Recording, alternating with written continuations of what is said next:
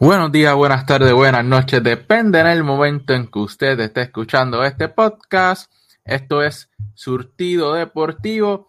Y como ven en pantalla, vamos a hablar de nuestra selección nacional que acaba de culminar su quinta ventana de clasificación a lo que es el próximo Mundial de Baloncesto.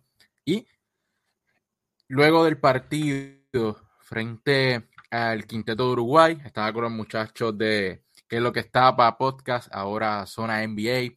Allí mencioné y me equivoqué de que Puerto Rico tenía eh, marca de 5 y 5, ¿no? Al contrario, Puerto Rico con esas dos victorias de esta ventana llegan a marca de 6 victorias, 4 derrotas.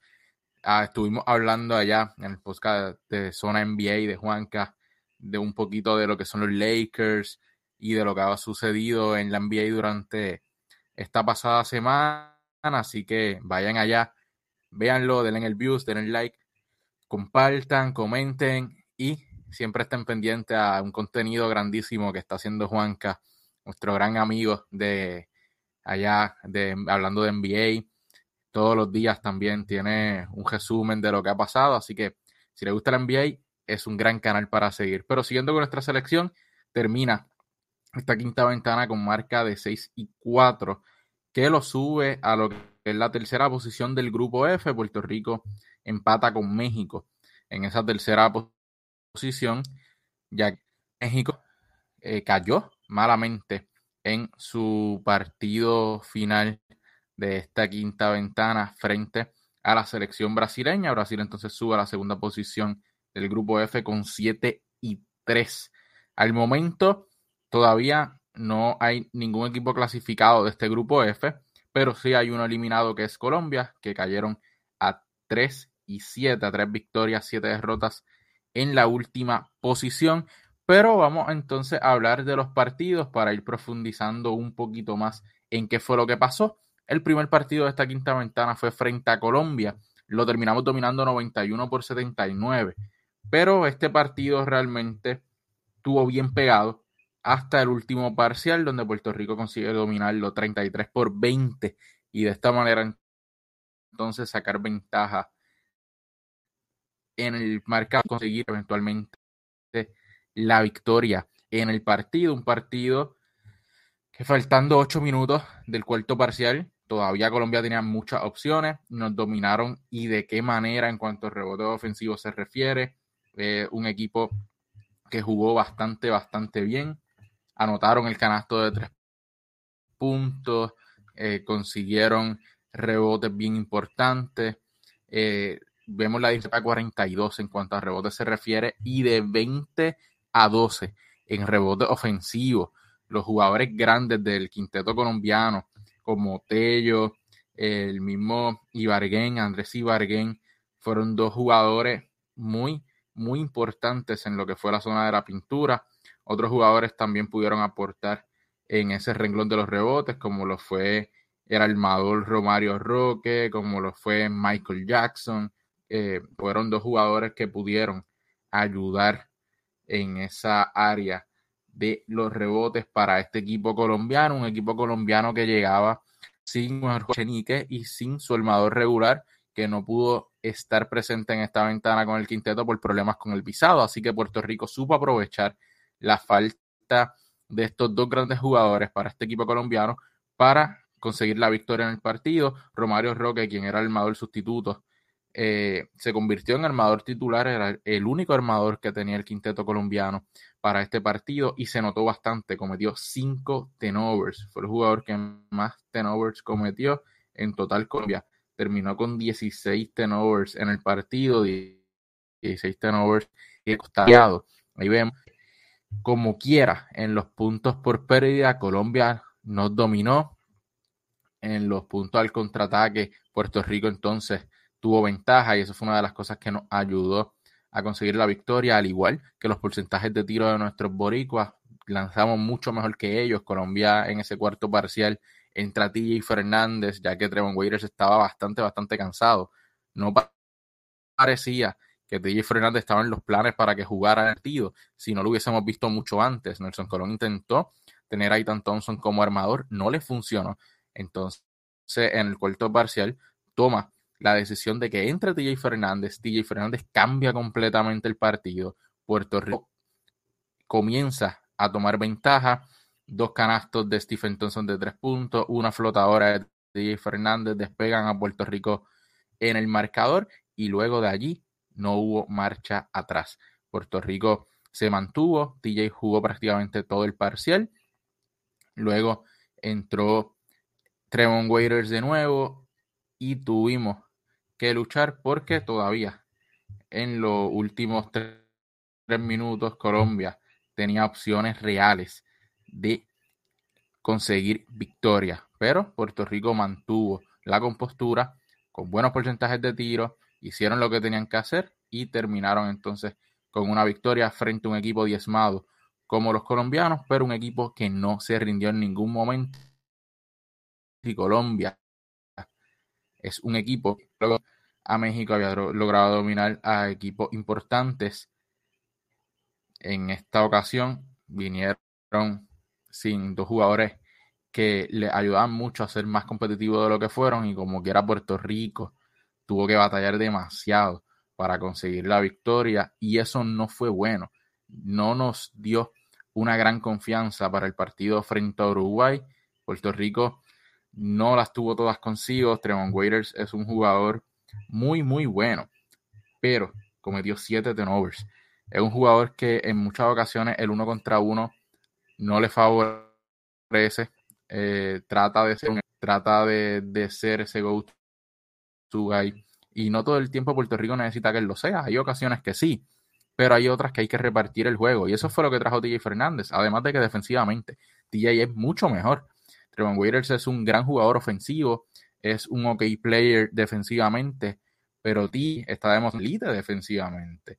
Y lo demostró en este partido frente a Colombia, donde su defensa comenzó a provocar errores del contrario, comenzó, comenzó Puerto Rico entonces a cortar el balón, comenzó Puerto Rico a hacer que los colombianos se desesperaran y comenzaran a lanzar canastos de tres puntos con defensa, canastos de tres puntos fuera de equilibrio, algo que en los primeros tres parciales Colombia hizo, pero lanzando cómodamente del área de los tres puntos. Fueron consistentes lanzando el triple, aunque no la encestaran. En muchas ocasiones llegó ese canasto, pero era cuando movían el balón y conseguían el hombre solo, cuando cogían una cortina y el jugador defensivo se quedaban y ahí podían lanzar, o en rebotes ofensivos largos donde podían sacar el balón afuera, porque la defensa de Puerto Rico ya estaba en el otro lado y conseguían el hombre solo. Pero con la entrada de TJ Fernández todo cambió. El ritmo de juego cambió. Stephen Thompson empezó a encontrar mejor los espacios. Los muchachos comenzaron a correr mejor la ofensiva. En defensa, obviamente. La defensa actitud. La ofensiva al caer, la defensa entonces se levantó mucho más y Puerto Rico logró dominar un partido donde Allen Ford no consiguió puntos. George Condit, yo esperaría que Puerto Rico utilizara más a George Condit y hubiesen jugadas para él. Lamentablemente no las hay hasta el momento. Stephen Thompson consiguió 22 puntos, un partido grandísimo. Y en Clavel consiguió ganasto bien importante del área los tres puntos para sellar el juego. Terminó con 19.6 rebotes. Romero con 11.6 rebotes, Chris, Chris Ortiz con 9 puntos viniendo del banco en dos y asistencia de Tremont Waiters, pero 7 turnovers, 6 robos de balón. E Ethan Thompson con solamente 3 puntitos, pero un canasto de 3 puntos para Puerto Rico. Lamentablemente, Allen Ford no se vio en ese partido, pero con eso llegamos entonces el partido grande. Ambos equipos podremos decir que se jugaban la vida en este partido.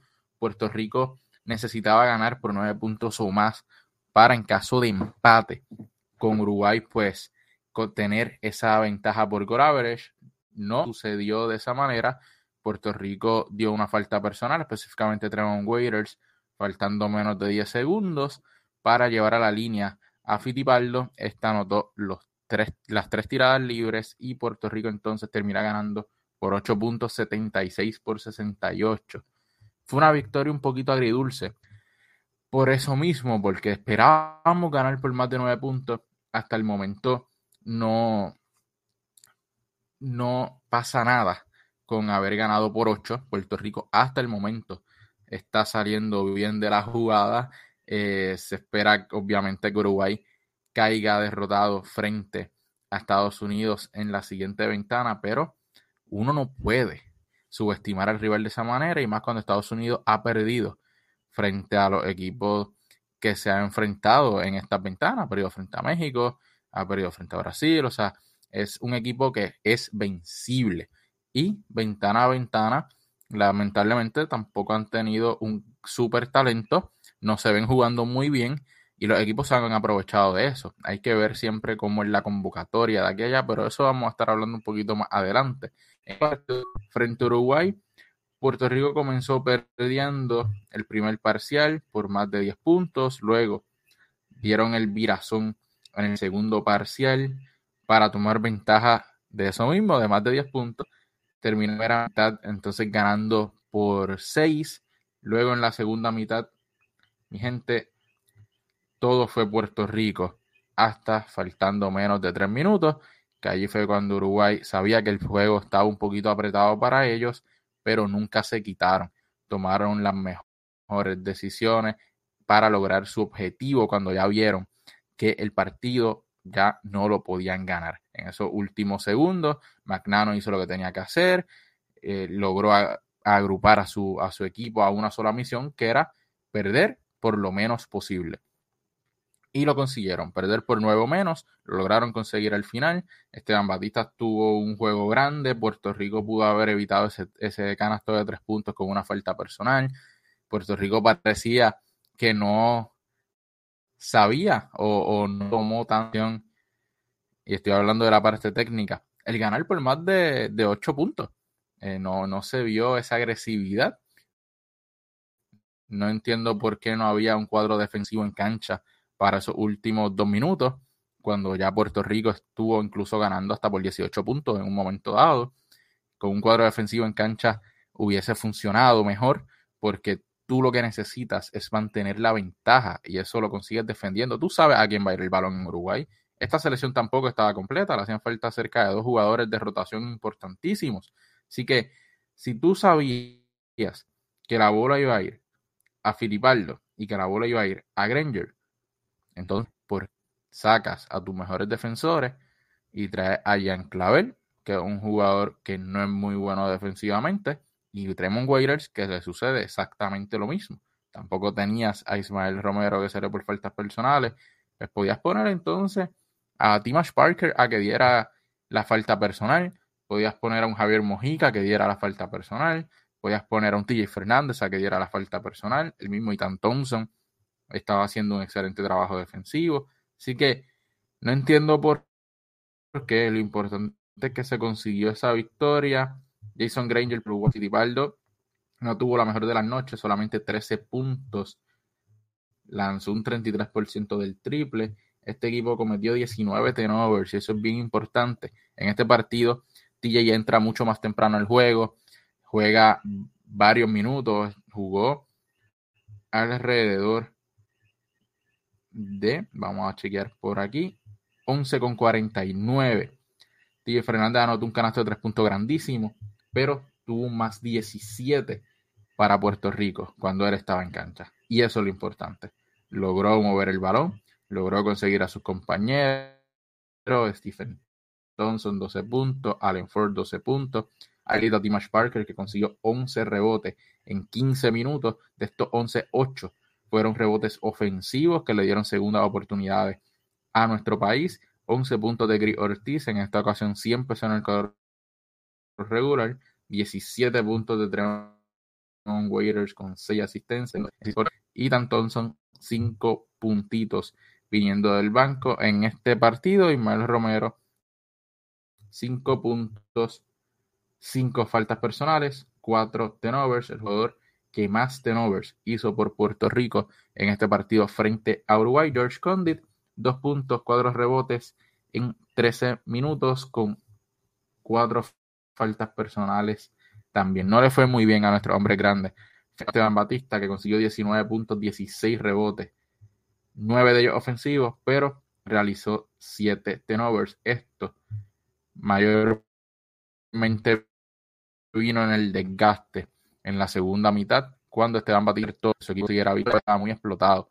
La ofensiva del equipo Uruguay se vio bastante detenida en la segunda mitad, no sabían mucho qué hacer, ya Esteban Batir estaba cansado, Fittipaldo no tenía jugadas fáciles, la defensa tanto de TJ como de Mojica estuvo allí, eh, Gringer de igual manera, no tenía un armador natural que pudiera repartir el balón. Este equipo se vio con mucho y consigue esta victoria importantísima para salir con dos victorias en esta ventana. Así fue que jugó Puerto Rico en esta quinta ventana. En estos dos partidos tuvo promedio de 83.5 puntos por noche, 39.5 rebotes, 12.5 rebotes ofensivos, 18 asistencias, ahí ven los porcientos de campo y los tenovers. ¿Por qué Puerto Rico gana? En la estadística está. Los oponentes realizaron un promedio de 17.5 turnovers por noche. Eso le da mucha oportunidad a Puerto Rico. Además de eso, los porcentajes de tiro de los oponentes estuvieron bien por debajo, incluyendo la zona de las tiradas libres, donde los oponentes lanzaron para un 48% en, esta, en estos dos partidos. Ese fue el promedio en esta quinta ventana. La magia del Clemente ayudando a nuestros boricuas, especialmente en la zona de las tiradas libres. Puerto Rico aprovechó muy bien que, los dos partidos eran adelante. Algo que sí me preocupa. Esos rebotes ofensivos. Puerto Rico durante todas las ventanas que se han jugado, aún teniendo a George Condit, aún teniendo a Ismael Romero, aún teniendo a Dimash Parker, Puerto Rico ha tenido grandes problemas para competir en cuanto a rebotes se refiere. Nos promediaron 17 rebotes ofensivos y para mí eso es demasiado para un equipo de Puerto Rico que tiene tres torres. Un jugador como Dimash Parker, que es excelente oliendo el rebote, tiene un gran fato, como George Condit y Romero, que se supone que son dominantes en la zona de la pintura. Eso no ha pasado constantemente. Los equipos no han dominado en cuanto a rebote se refiere, especialmente en los rebotes ofensivos. Tenemos graves, graves problemas en ese renglón. Pasando con los jugadores destacados en promedio, Trevon Waiters, sí, impresionante ofensivamente, 19 puntos, 2.5 rebotes, 6 asistencias. Es el jugador que nos carga ofensivamente todas las noches, el jugador más consistente de Puerto Rico en esa área. Stephen Thompson, grande ventana de Stephen Thompson. Calentó y de qué manera, 17.5 rebotes, más de un 50% de campo, más de un 50% en el triple y 100% del tiro libre. Si vamos a buscar un jugador más valioso de esta quinta ventana, pudiera ser Stephen Thompson.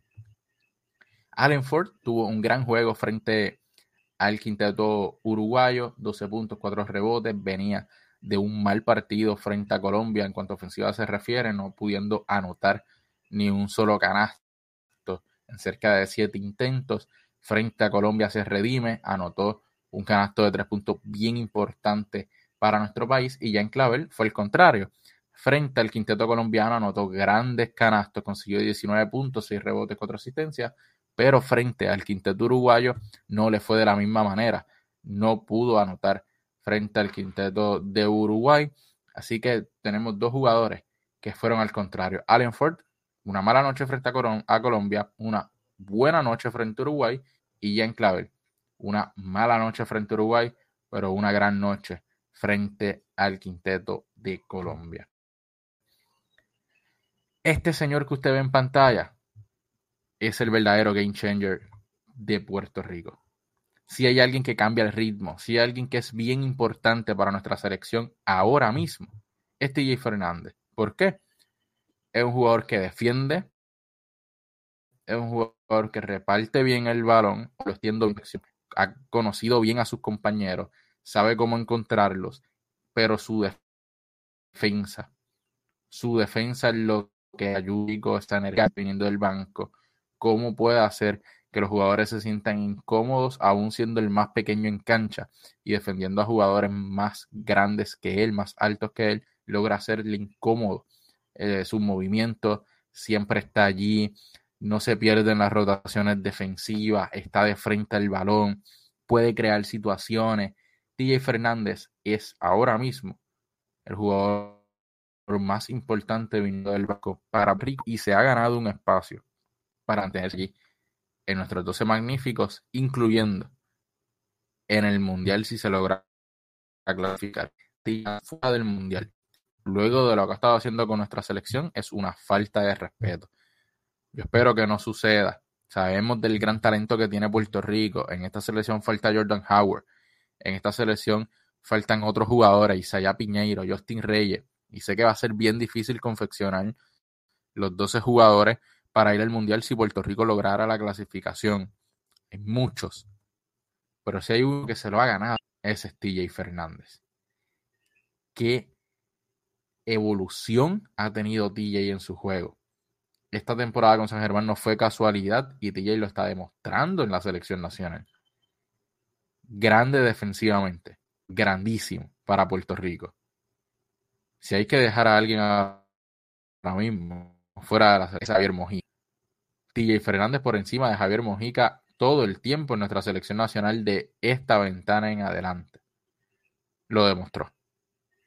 Joven, este puede ser su única oportunidad quizás de representar a Puerto Rico en el Mundial, porque viene una camada bastante buena de jugadores subiendo y tenemos mucho talento en esas posiciones de armadores y escolta, pero TJ se lo ha ganado.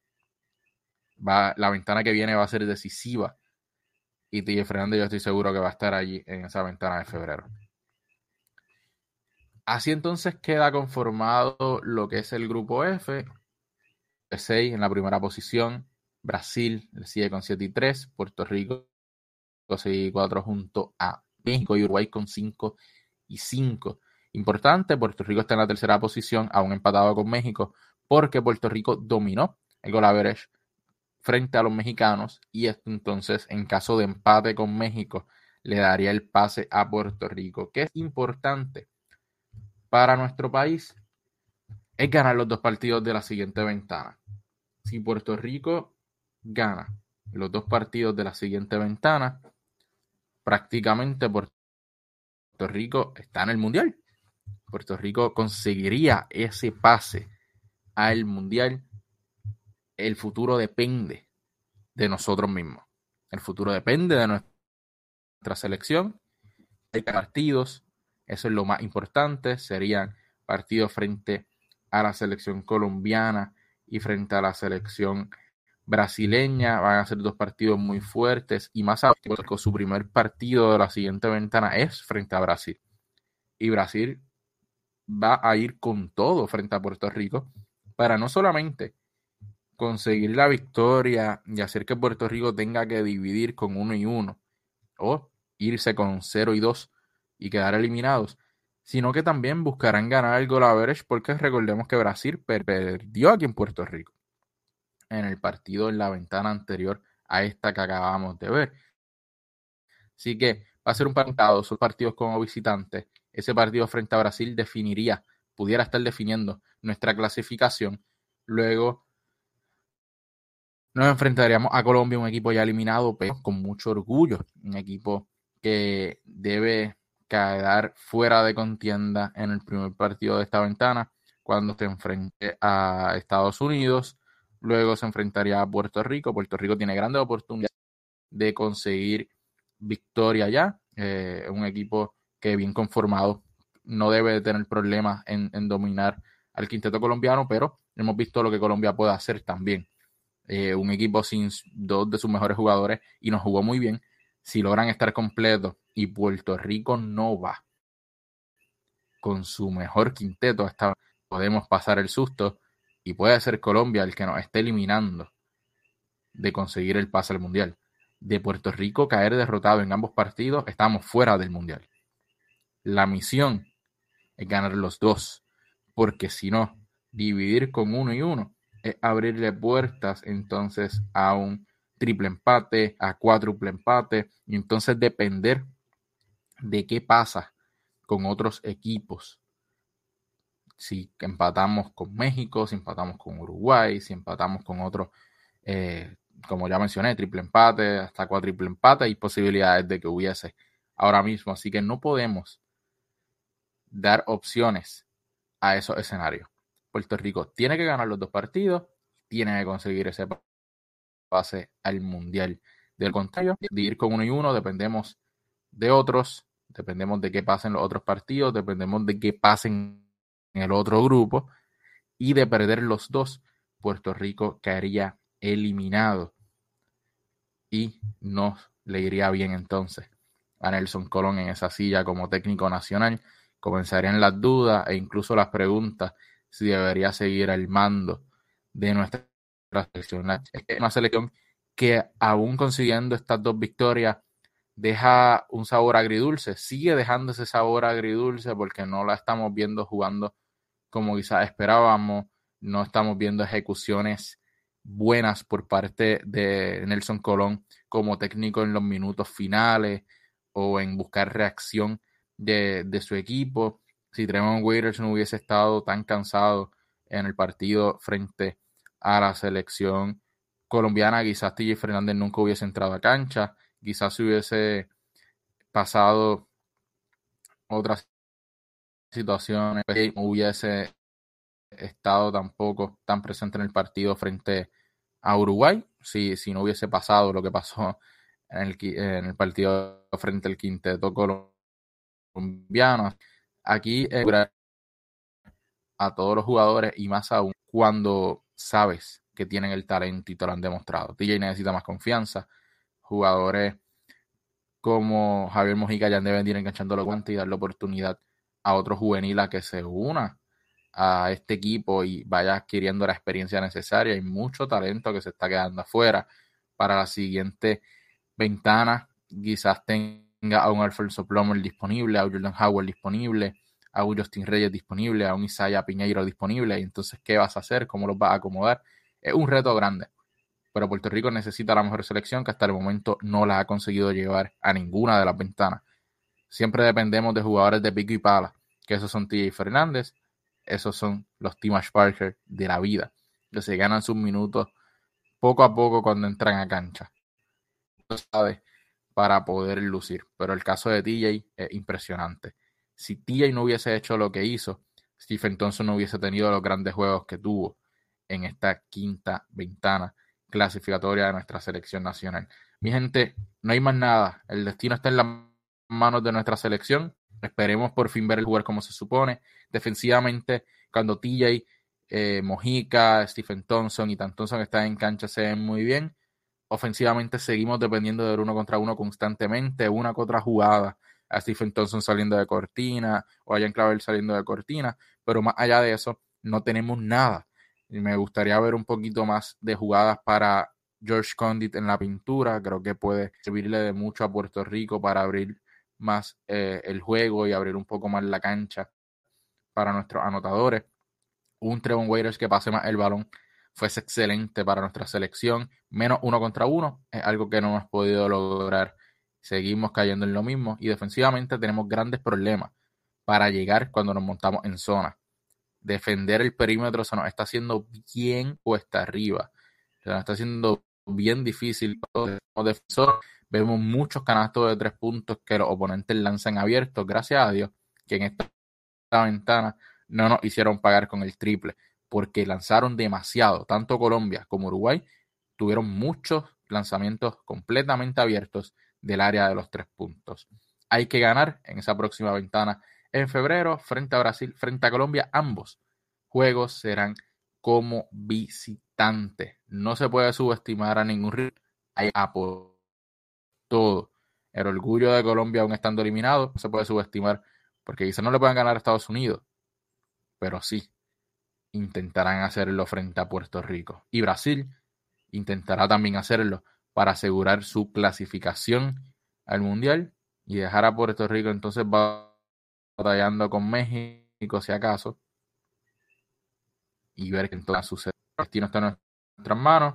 Vamos a ver qué sucede. Esperemos a la ventana de febrero. Recuerden seguirnos en todas nuestras redes sociales: Facebook, Anchor Radio, Instagram, Spotify y aquí en YouTube como Surtido Deportivo. Prontito vamos a estar hablando sobre el baloncesto superior nacional. Hay bastante, bastantes noticias que tenemos que discutir aquí en Surtido Deportivo.